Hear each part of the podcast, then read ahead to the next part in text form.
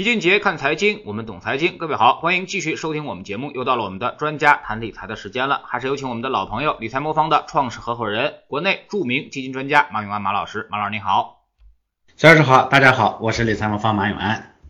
嗯，最近呢，这个李宁公布了业绩报告啊，上半年就净利润是十八个亿啊，那么比去年全年的业绩还要优秀。安踏和特步的股价呢也是屡创新高啊，之前这几个品牌啊。都是在年轻人心目中比较老土的代表啊，但现在呢，其实已经越来越多的啊年轻人开始热衷这种国潮品牌了啊。马老师，您觉得是什么导致了人们对于国产品牌认可度发生了如此大的转变呢？呃，确实最近的这个呃，因为企业呢都开始做那个业绩报告啊，这有些很很多呢，我看做那个业绩预增的。呃，大家业绩其实都不错，但是这个一些特别的这个国产品牌啊，这业绩呢格外的好，就像乔老师刚才说这个李宁，嗯，我一其实以以前呢讲过啊，就是这个嗯品牌呢这个呃国产替代的这个过程啊，它呢要有一些基本的条件，第一个条件呢是啥呢？这东西确实得做得好。啊，如果说东西做的不好，你简单的靠其他的东西把它忽悠上去，最终呢怎么上去怎么下来，这个历史上其实已经发生过好多次哈。那拿这个嗯这个这个纺织服装这个行业来说，因为这本来呢是中国呢过去的优势领域，但是我们过去的优势呢主要是在成本里头，呃从那个设计到生产呢本身呢其实并不占优，就那是我们的低劳动力啊这个优势。但是呢，这个低劳动力给人家打工的时间长了呢，我们的纺织服装行业呢，它毕竟建立了非常完备的这个产业链，而且呢，各产业链的各个环节呢，其实技术升级的速度呢也非常非常快。呃，整个纺织呃纺织服装行业呢，它的这个产业链呢，它总的要分啊五个到六个这个大的这个生产环节。那这六这几个环节呢，在中国呢是全都有的，就从这个棉花生产。到这个纺纺纱，到最后呢成布啊印染啊，最后呢这个剪裁制造啊等等啊，整个过程呢在中国呢，包括像后面呢支持的各种那个纺织机械的生产研发，这些呢在中国呢都是非常完备的。那完整的产业链再加上呢长期给人家外部的代工呢形成的这个技术的升级的一个优势，慢慢的中国呢形成了一个很灵活的制造工厂。什么叫灵活的制造工厂呢？就在中国呢，虽然这个产业公司呢，这各个业务线上的公司它分在各处，但是只要有一个订单需求，它马上就可以调动各个地方不同的这些产业链，快速的形成一一条龙式的快速生产，而且技术水平都不错。这个呢就导致一边呢是灵活生产，一边呢同时呢它的质量呢提升的非常快。这个呢我觉得是，呃，在纺织服装行业是一个例子，呃，这个呢是一个基础。所以中国的纺织服装行业呢，其实在呃，在在技术水平、在生产能力这个上面呢，其实，在全世界的水平呢也提得非常高的。比如说像乔老师前面提的这个李宁，早期呢，他也是做各种低低端的仿制，但是后来呢，他的这个呃有了一个一些基础以后呢，其实他在技术的研发上呢花的钱也非常多。一九年的时候呢，他当时还推了一个就是在纺织服装领域里头，在这个。呃，整行业里头呢都很很领先的一个技术叫 Pybex 材料与超临界流体发泡工艺啊，这个类似于这样的技术呢，其实在国内的很多企业里头呢也非常多，所以我觉得这是一个基础。第二个呢，在这个基础之上呢，才会有品牌，而品牌呢，它本身又分两方面，一方面呢就是我们说的这个企业的自己呢，它有品牌意识。以前呢，像呃像很多企业呢，它是不做品牌的，尤其像一些大的代工企业，大家会知道这个。像耐克啊，类似于这种最大的代工厂呢，仍然在中国，像五洲五洲国际是吧？这个在香港上市的，那是是像这个耐克啊，像优衣库啊等等这些的最大的代工厂。呃，但是他不做品牌，嗯，因为啥呢？这做品牌确实要花的精力要很多，但是呢，品牌做起来以后呢，它在产业链上攫取到的利润也是最大的。因为品牌牌呢，我一直讲，它就跟那个尾巴咬狗，就是你你你相当于握着整个产业链的这个龙头，你握着分配权。我在节目里头反复讲过，就原来呢，一件那个四百多块钱的衣服里头呢，真正留在中国的制造业上的这个产业链的价值只有一百块钱不到。那么主要的部分呢，其实是人家品牌方拿走。了。呃，所以这个东西呢，就是做起来不容易，但做起来呢，它的这个价值会很大。那积累了基础的这个技术能力以后，然后它一定会向品牌方去迁移，这就是像李宁啊、像安踏这些企业的这些年做的一个工作。但是呢，仅仅做这个其实是不够的。呃，为啥呢？因为纺织服装这个行业其实有很多的这个消费品行业，它后面呢积累的那种消费心理或者信任心理才是关键。而这个呢，一个企业是做不起来的。我给大家举个简单的例子。这个咱们衣服上呢，我记得原来有很多衣服上面有一个标牌叫 Paris，就是巴黎啊，英文的巴黎啊，有一些呢，这个上面呢写巴黎一九几几啊，类似于这样。那么一个衣服上面有这样一个标签呢，你会觉得哦，这个衣服真不错，是吧？但是我举个我举个例子，你如果是上面写一个北京，用汉字写个北京一九五六，你马上就会觉得这件衣服跟那个什么文化衫一样，是不是？这其实就是一种消费心理，这个消费心理后面隐含的是一种民族自信心，而民族自信心靠企业个体呢，它是做不到的，这个才是真正咱们所谓的国运，因为民族自信心它是靠整个经济体量啊，以及你的这个经济地位啊，以及你的这个在世界上的社会地位啊，这个民族地位所决定的。只要你的你的民族地位是弱的，你的经济地位是弱的，民族地位是弱的，你的文化就是弱的，你的文化是弱的，你很难推动全体民呃国民的这种这种自信心的提升。而现在呢，我们开玩笑，一边呢这个是原来呢被打压和比较自卑的这一代人呢正在老去，新的这一些人呢，他他们的这个。呃，是这这个生活长大的过程中呢，其实伴随着国家这个成长的一个过程，所以他们自己呢，其实无所谓这个心理自卑，他们觉得这个社会本该如此，什么他的国家是好，他的国家是强大的，对吧？所以呢，他从心态上来说呢，是更平和，就是咱们就说的叫他开始平视啊别的国家，而不再像以前呢，我们是仰视着人家，而这个呢，其实会带来很多心理上的优势，从而给国产品牌呢，它带来一个非常非常大的社会环境，所以呢，现在会看。看到很多像李宁的这个很多这个呃这个在外面的这个很很多人穿的那个上面写着中国李宁的几个汉字，以前你会觉得这个啊不太好是吧？现在你会觉得啊真好，这其实就是一种心态。所以我觉得这三层逐级的上升才是国产替代的根本。那我一直讲说国产替代一定会是个不可抑制的热潮，而这个东西呢，它会持续的很久。根本的本性的原因其实就在这个地方，尤其是在第三点上。这个呢，我们要充分去了解我们周围的人的心态，尤其我们下一代人的心态，要从这个角度去判断国产替代究竟会走向哪里啊。嗯，其实这个国产品牌啊，之前也走过一段弯路啊。李宁特别是在这个零八年奥运会之后啊，他开始出海国际啊，那么去做这个国际化的一个跨越啊，或者是想打到国际品牌上去啊，结果呢出师不利啊，出去以后就碰上了金融危机。然后接着呢，就是这个也是屡试不顺啊，但是翻回头一看啊，国内市场又被这个安踏给抢占了啊，李宁一直反反复复折腾，一直折腾到二零一六年以后，可能才会找到一点的这个自己定位啊。那马老师，您觉得他这个不顺或者说这个波折啊之后啊，他做对了哪些事，然后可以重新的出现崛起？呃，我觉得其实任何品牌很少有品牌呢是说本土没做好你就冲出去在外面呢就就能就能做起来的，除非说这个东西呢它就是我就不是个本土品牌，我专门就是做人家另外的市场的。呃，尤其是像这种服纺织服装啊，类似于这种消费品啊，它因为它跟文化呢密切相关的这种东西呢，你要是本土的做不好啊，你要是出去抢的，我觉得这个首先呢其实就很难。那李宁呢，我觉得这几年呢，他回来以后呢，我觉得做对的几件事情啊，第一件呢就是。呃，确实他在技术投入上的这个投入还是挺大的，是吧？就我前面讲过的，但，他在呃这个鞋子的制造上呢，他其实研究了很多新的这个技术工艺啊，这这是一个啊，所以它的这个材料呢比一般材料要轻啊，要轻百分之五十啊，弹性呢又很高，对吧？啊，所以他用这个呢又推了国内的第一双全掌碳板竞速跑鞋，那个叫飞电啊，那个鞋子卖的特别贵，对吧？这是一个方面，嗯，制造的基础东西好，这是基础啊，没有人会仅仅出于民族自信心去买你的东西，那最多给你买一件，他不可能一直买，对吧？嗯就就我我原来跟大家聊聊过的，我说我买华为手机的这么个例子，就是早期他的东西不行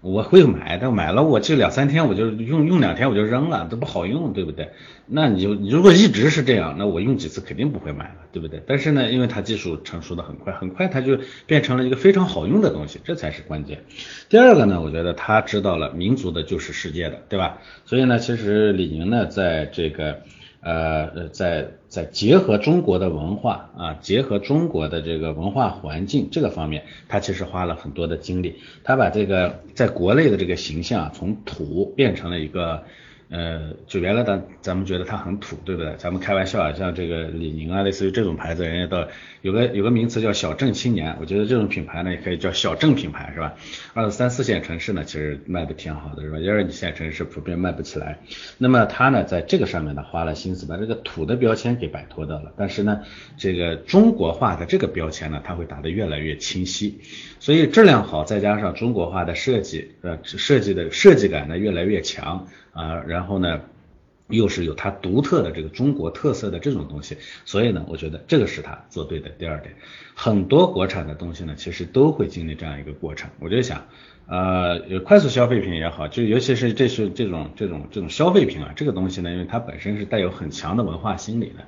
这个东西呢，你如果说质量质量做好了，然后呢，你不把握你的核心。啊，市场的这个，嗯，这个这个叫什么呢？叫消费心理或者文化心理的话，这个事情做不起来。但是如果把这个把握好，又正好衬上我前面讲的，呃，那个国货崛起的这么一个大背景啊，这个呢，品牌呢，它就一定能做起来，东西也就一定能做起来。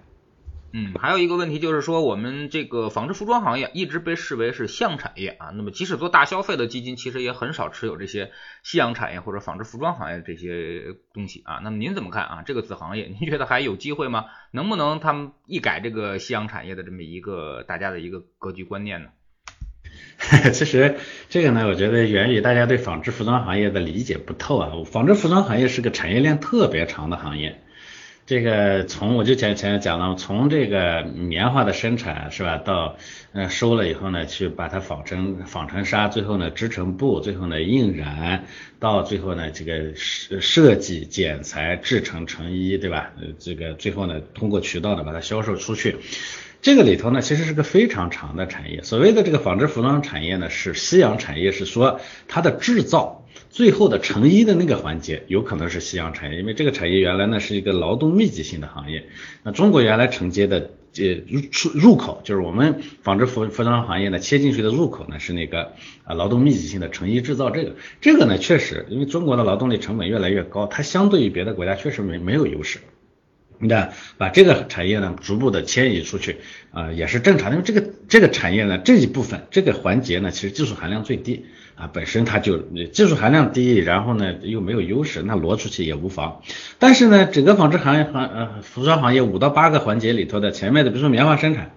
这东西呢肯定是挪不出去的，对不对？因为棉花生产呢是个大工业，是是是工业化农业的典型特典型，对不对？就像中国的这个新疆的棉花，对不对？我们就是工业化生产的，对吧？然后呢，从到到这个纺纱纺这个这个这个要生产高质量的布。啊，这个呢，其实它不是个低技术的活儿，是朝气蓬勃的一个产业。到那个这个布的这个印染，印染这一块呢，高质量的印染到目前还是在中国，别的国家就像我们迁移出去的什么越南、印度这些国，它做不了啊，他还得到中国来做啊。再加上这个设计啊，设计这个呢，就是尤其是朝阳产业，对不对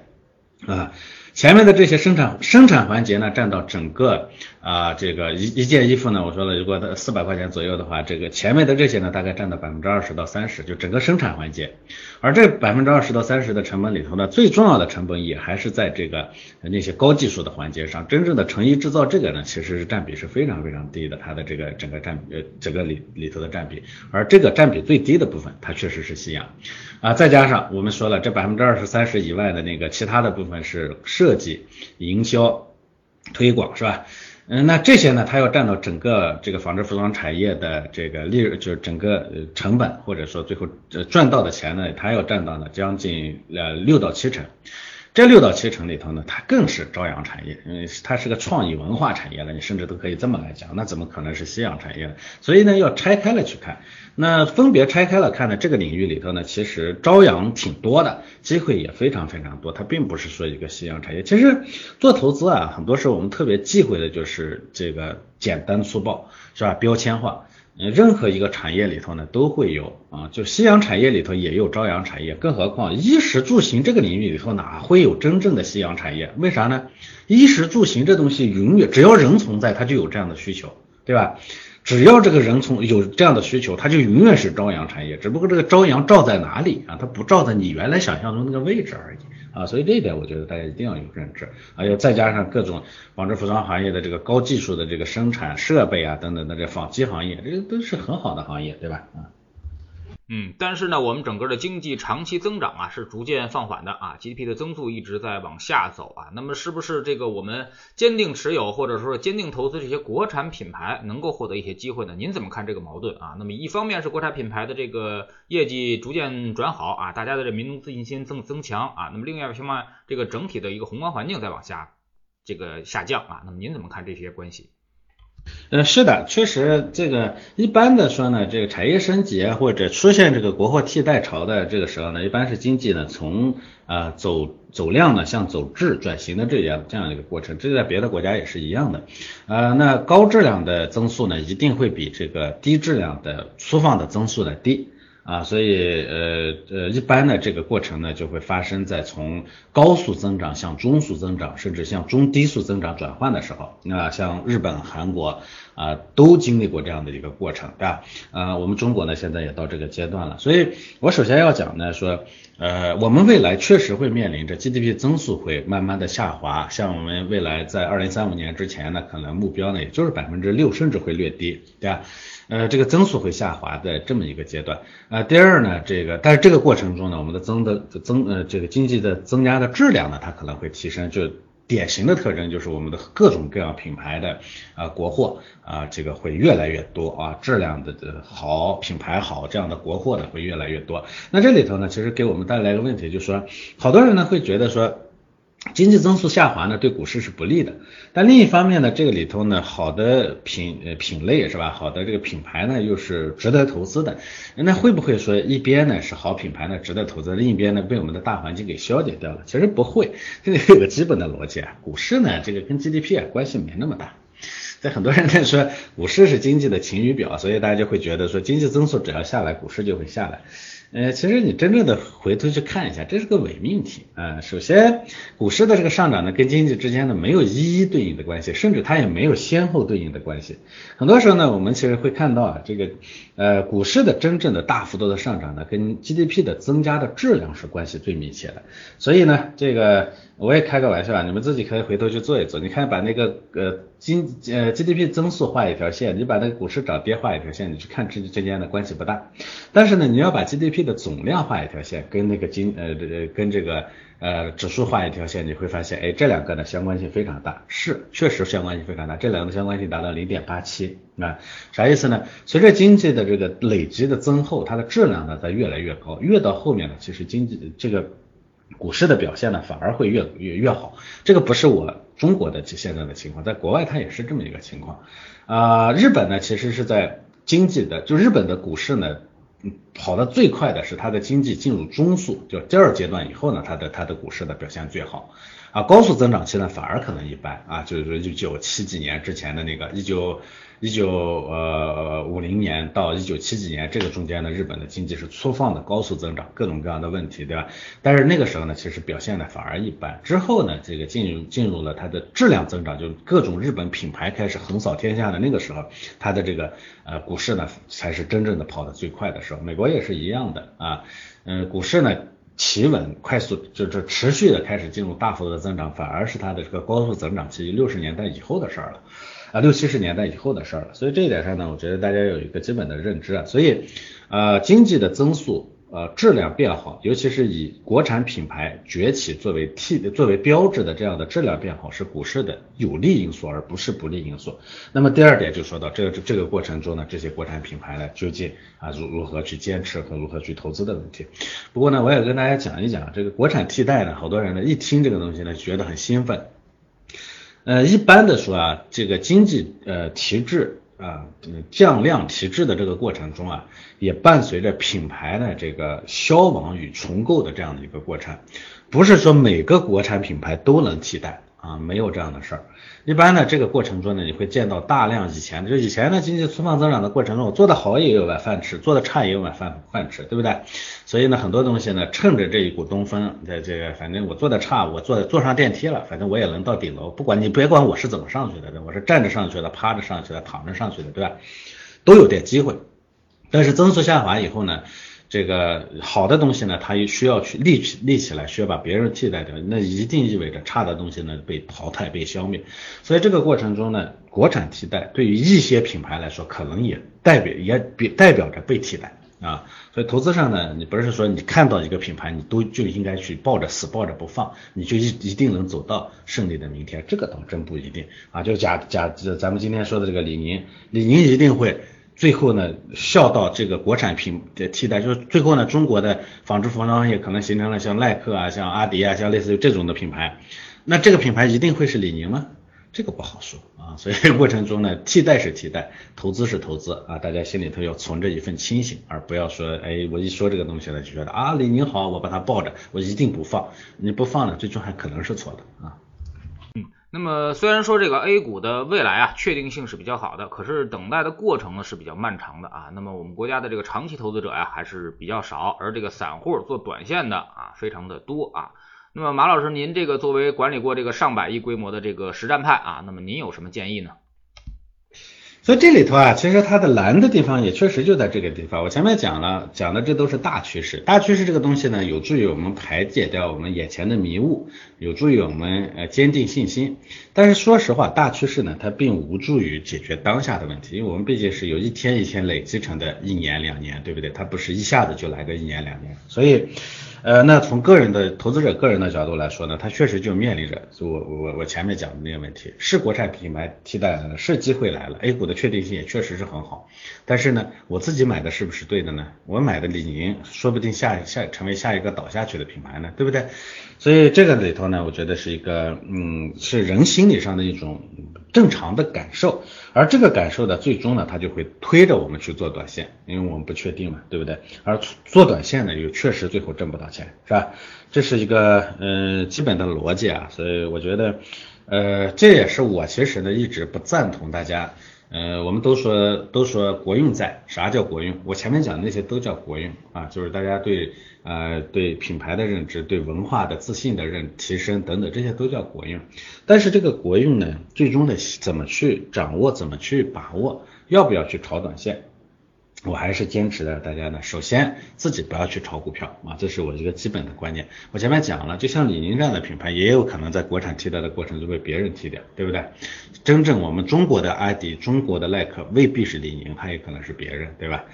呃，尤其呢，现在的这个，嗯。大家可能没有研究过这个产业啊，像我再以这个纺织服装业为例子，这个行业呢，其实它的分割和呃这个各个领域的这个嗯这个叫什么专业化程度其实是非常高的，呃，所以呢，其实一个新的品牌现在在中国这个市场上，只要我路打对了，我我不一定需要造什么是这个车间，我不一定需要自己去生产，我可能把这个专业的这种。攒起来，最后呢组组成一个流动的生产线，它就是个灵活的虚拟的这个生产车间，效效率非常高的。所以这个品牌呢，其实崛起有可能只要路打对了是非常快的。我应该大家应该看到，最近其实有很多那个小众的一些品牌呢，它啥都没有，它就是个设计公司，设计完了以后，它的这个生产过程全都是外包给这样的分门别类的分块的这种啊虚拟车间生产线的。所以呢。呃，从个股的角度来说呢，投资的风险就是非常大啊，这是一个基本的逻辑。那很多人也说说要啊，我所以我一直给大家讲，我说你可以去投资基金啊，如果说你看好哪个领域呢，你可以投这个方向的这个指数啊，这个比如说呃纺织服装呢，因它它在大家眼中呢是一个夕阳产业，大家都不认，所以我印象应该没有这样的 ETF。但是，一些大家都知道的未来好的，比如说像一些啊芯片啊，像这个新能源，类似于这些，这些都是有 ETF 的啊。所以我觉得，嗯，放弃个股的对个股的追追求啊，放弃对个股的追寻，然后呢去。持有一些基金啊，这这是第一个我的我的建议哈，就是你怎么能呃能能能躲开这个对短线的追求啊？短线的追求就是你不要去看个股，你自然就会稍微宏观一些。但是呢，做基金它同样其实也不能算特别的宏观，我们最多只能说到中观，因为嗯板块行业这些东西呢，其实变动也挺大的，对吧？那就像呃之前呢，去年去年年底呢，我们给大家推荐了一个呃新基建组合，那个里头呢，像五 G 啊，这个新能源啊等等，类似于这种啊，这个包括芯片啊、人工智能啊什么的，类似于这种这些。那这是现在你看这表现也不错啊，回过头来到现在呢，它已经老早创高高呃新高了，但是中间呢，这一度呢是下下跌的幅度呢超过百分之十五吧，我印象，这个过程中呢也是蛮蛮难的，所以呃。单一的持有基金呢，其实也蛮难。这也我后来一直讲的，我们一定要做组合啊，要拿不同的品种要做组合。做组合的好处就是，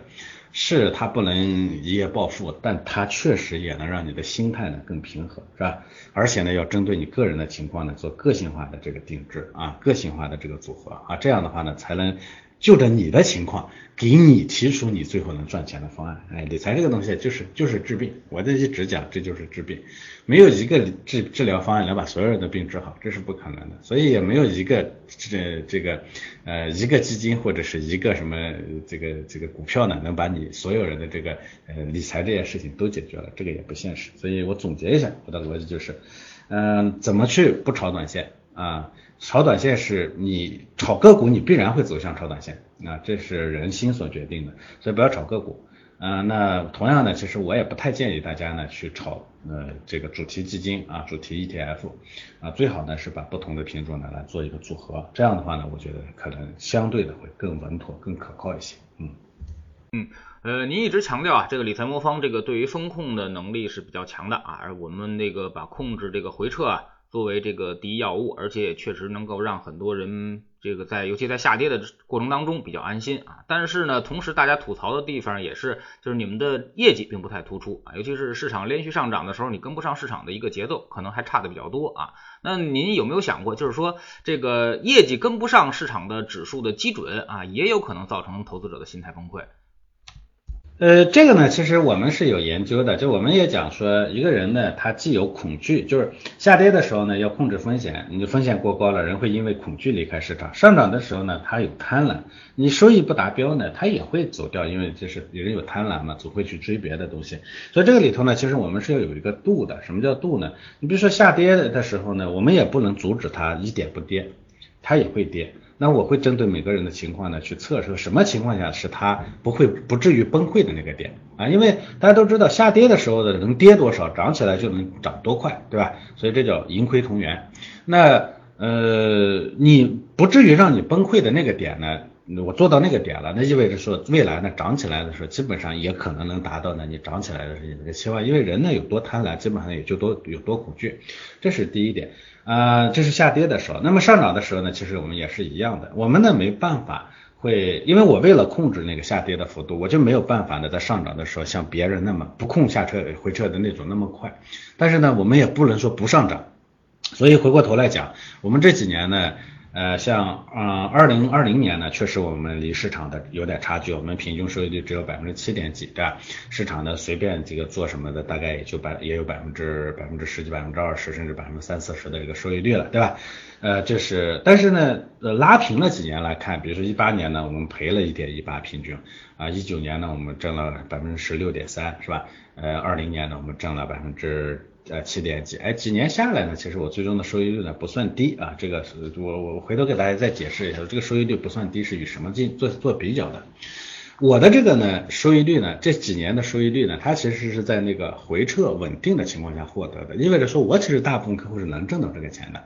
那很多人呢会拿我的产品的收益率呢去比较，就我的我给客户提供那个组合的收益率去比较别人的产品，这中间呢其实没什么可比性，为啥呢？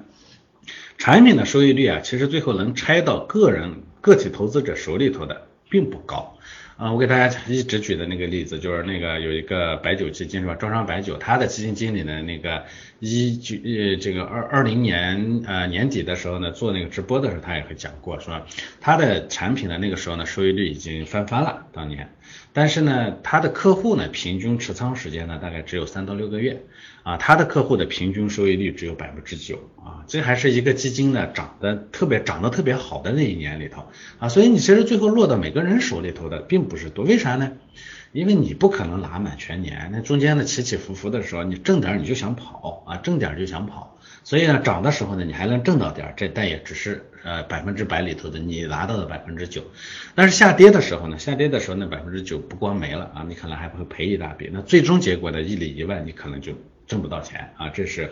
呃第一个，第二呢，就是因为我的这个回撤控制下呢，所以我的客户呢放的钱非常多，第三方呢大部大量客户呢已经持仓金额都超过三十万了。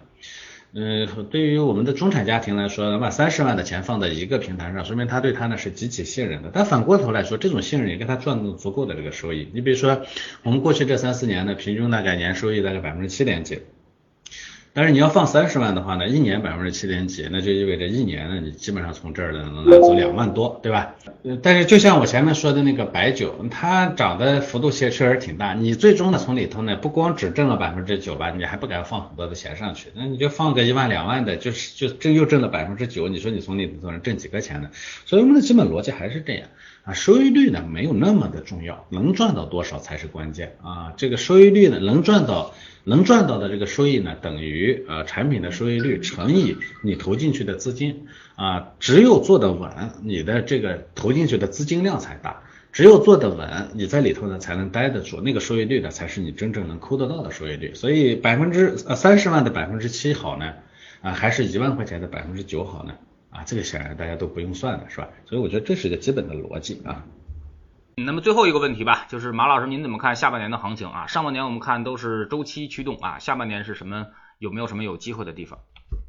呃，我觉得呃有个基本的判断，就是呃上半年呢，因为一个是呢经济复苏，第二个呢就是货币呢膨胀，是吧？这是上半年的基本的环境哈。去年年底的时候呢，我就有一个基本的判断，我说这个，因为去年年底的时候，咱们央行也好，这个咱们的各种媒体也好，一直都讲说这个货币呢会收紧，是吧？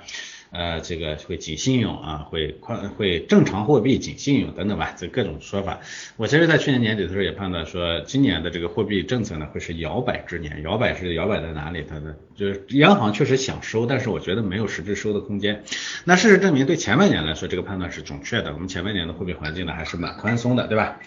呃，但是呢，这个呃，现在到到年中间了，我自己觉得呢，我们下半年的货币政策有可能会面临着两难，难在哪里头呢？一边呢，我们确实这个长期的宽松下去，这也不现实，必然要不能说再再这么持续的去像前半年这样是吧？不光没有收紧，还格外的宽松。但另一边呢，我们下半年可能会面临一个问题，就是我们的经济增速呢，可能逐步的开始回落了。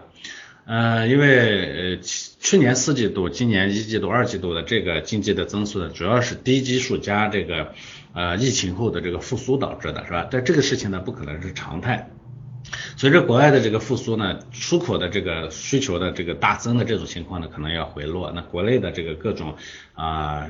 支持下的这个这个疫情疫情后的这个恢复的这种这种这种啊刺激吧，可能也慢慢的会消失。所以这个过程中呢，经济增速呢会逐步的回到一个正常的轨道上来。就像我一直说的，我们的长期的目标增速大概是百分之六，对吧？那可能会回落到这个位置附近。那回落到这个附近的话呢，我们就会特别要担心说，因为我们的到目前为止，我们仍然不能说我们的消费彻底复苏了，而且我们也不能说我们的民间投资呢复苏了。这两点呢是最很重要的。我观察经济的时候，对这两点呢特别在意，因为政府投资是容易的，但是政府投资不能持续的支持经济的健康发展，真正健康发展就是靠老百姓花钱加这个民间的这个企业民这个民营企业呢敢投资。这两点呢，是因为呃呃老百姓敢花钱，这个大家理解；民营企业敢投资呢，是因为中小企业才是真正的呃吸纳大量的就业人口的啊，它不是大企业，百分之七八十的这个就业人口都是中小企业，而中小企业里头大部分都是民营企业，对吧？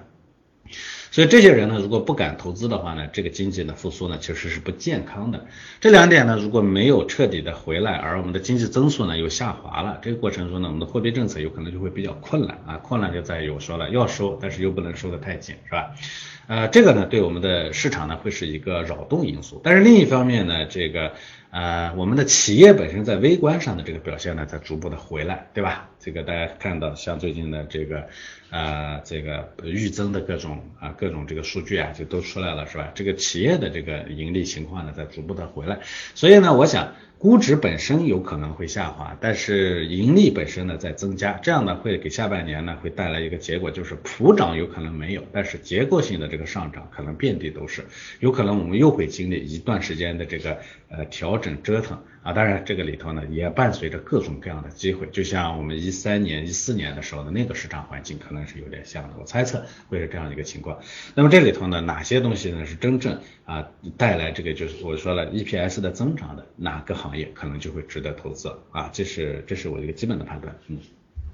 好，非常感谢马老师今天做客我们节目啊，也是跟我们分享了这个时代的投资的一些关键点啊。其实投资呢，主要就是投时代啊，那么投这个预期差啊。当大家没有看好的时候啊，那么当大家这个市场上有这个正确的非共识的时候，就是你赚钱的机会啊。我们就需要先人一步找到这些非共识的机会啊。其实大家可以算算，二零零九年、二零一九年。呃，以来这一波上涨啊，那么大家觉得涨了很多，但其实呢，就是二零一九年的一一月份啊，那么二零二零年的七月份以及二零二零年的十二月份啊，涨了三波啊。那么如果这三波机会，呃，大概一呃三个月的时间啊，如果你没有赶上的话，那么其实你现在还是赔钱的。所以说呢，呃，在没有特别大的把握的情况下啊，我们只需要保持均衡配置，留在市场里面啊，就可以分享市场的收益了。非常感谢马老师，再见。好的，再见。